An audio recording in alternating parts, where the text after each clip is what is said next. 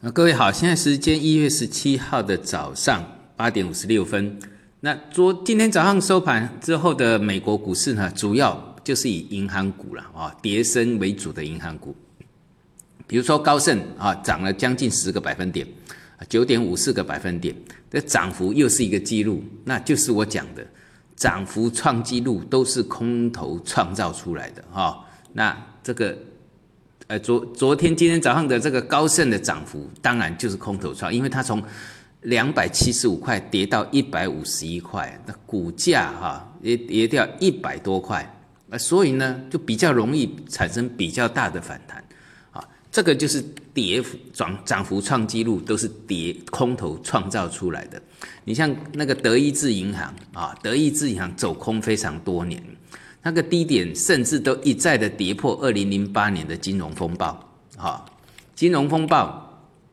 那个时候的低点还有二三十块，二十几块钱。那这一次坡呢，最低跌到七块六，啊，七块六还是从十三块跌下来的。这一跌啊，将近腰斩。所以你看今今天涨七点六七点六个百六五个百分点，涨幅又是一个记录。但问题是长期走空啊，只有一个就是美国银行，那美国银行算是这一波跌势较轻的啦，跌势较轻，三十三块也跌掉十块钱，啊，也跌掉将大约百分之三十，哈，大百分之三十，相对上这一次的反弹，算是它的受伤程度比较小，反弹比较高的，但是但是整个结构上呢，啊，都是一个算是一个跌升的反弹。啊，所以呢，以这个结构上来讲，银行股在最近应该是有机会的啊，应该有，因为我们之前我讲过全球杀金融，然后呢，我们这个金融板块、保险板块就一直流一直这个盘跌。那现在呢，既然反弹了，相对就有机会。那我们先来讲，呃，这个欧洲股市里面有一个德国股市啊，德国股市呢就时间波对称的结构啊，估计应该在周五会有一个表态。周五啊，那些今天星期四啊晚上，在周末，周末大家收盘了，然后呢，这个我们再来看这个德国股市，就欧洲股市，他们也会应该会出现一个表态的动作。好，那另外如果讲到银行股呢，哈，哎，台湾有一个金融指数哈，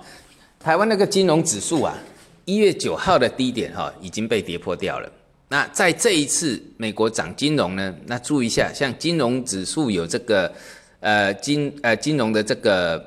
呃期货指数啊，因为嘛还蛮多人听我讲这个呃台股的。那金融的指数呢？这个金融期货啊，就就金融期啊，金融期货那个一八二点那根长红，就是现货的那根长红啊，在这两天都被破掉了。好。那也就是说，一个确定转弱的点就是一一七二，好，一一八二已经破了嘛？那现在美国是在涨这个银行股啊，好，那涨银行股在这种情况之下，那个支撑就不能破。好，那现在来看，相对上我们内地的银行板块，好，银行板块算是在结构上比较好，因为它是破了线又翻回来，啊，破线翻回来就要站稳。所以呢，破线翻回来呢，昨天的低点就变成强弱支撑。因为既然美国啊涨的是最近涨的是银行股，那就几乎都跟着题材走啊，跟着题材走。那保险板块呢也是一样啊，因为保险板块，保险板块已经在这一这一波里面几乎都没有都没有在表态啊，这一波。大这个我们的盘势在往上涨，银行那个保险板块都没有动，那没有动呢？相对保险板块在这个时候，如果说你要小少玩一下，也就是说打底的结构要少玩一下，那反而变成保险板块会比较稳定一点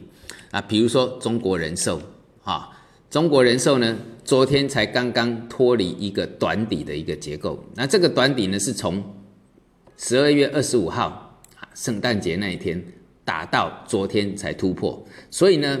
昨天的突破是涨一点七六个百分点，那就表示你的风险就是一点七六个百分点，因为这一根长红就不能跌破了啊。这一个中国人寿呢，这个最低是二十点三四，所以你只要注意这个低点就好了啊。那有对寿险股，因为在这一波里面，寿险股真的是几乎在原地不动。那既然已经表态了，那相对就比较有机会。好，那最后我们来再来讲贵金属哈，因为白银是这一波我们一直看好的这个呃这个呃商品。那白银在昨天啊，昨天的盘中跌破了这个高档整理的最低价。那高档整理，也就是我讲到那个底部是八月打到十二月啊，八月打到十二月啊，突破的时间是十二月二十六号，也就是上个月的白银的这个期货到期日，刚好就是这一天突破。那突破呢，十五点八五，就是这一波底部算上来的涨幅满足。所以呢，从一月四号就到达这个涨幅满足之后呢，哈，这个最高到达。十五点九五五就在十五点八五这个涨幅满足，然后呢就进行整理了，已经大约有半个月了。好，那半个月在昨天盘中跌破啊，那看起来好像好像要击毁一样啊，但是呢，它却出现的是一个盘中的破线翻，那就是这个强势整理的结构有机会在这里告一个段落。那短线的强弱支撑就是昨天的低点。昨天的最低是十五点五二零，啊，十五点五二零，五二零很好记了，我爱你就是五二零，哈，十五点五二零这一个低点就变成极短线的一个强弱支撑了。那在上缘是十五点八，哈，十五点八一旦突破，因为这变成一个支撑，一个强势整理区，就十五点六跟十五八点八之间，那十五点八突破，就我们就视为第二波的开始，啊，因为。我讲过，底部涨它不会只有涨一波，所以涨到十五点八五这个地方整理之后呢，当它突破十五点八，那就是进行第二波。那你有在做沪银或者是白银 T 加 D 的，就按照这个模式去做就可以了。好，我们今天到这里，谢谢。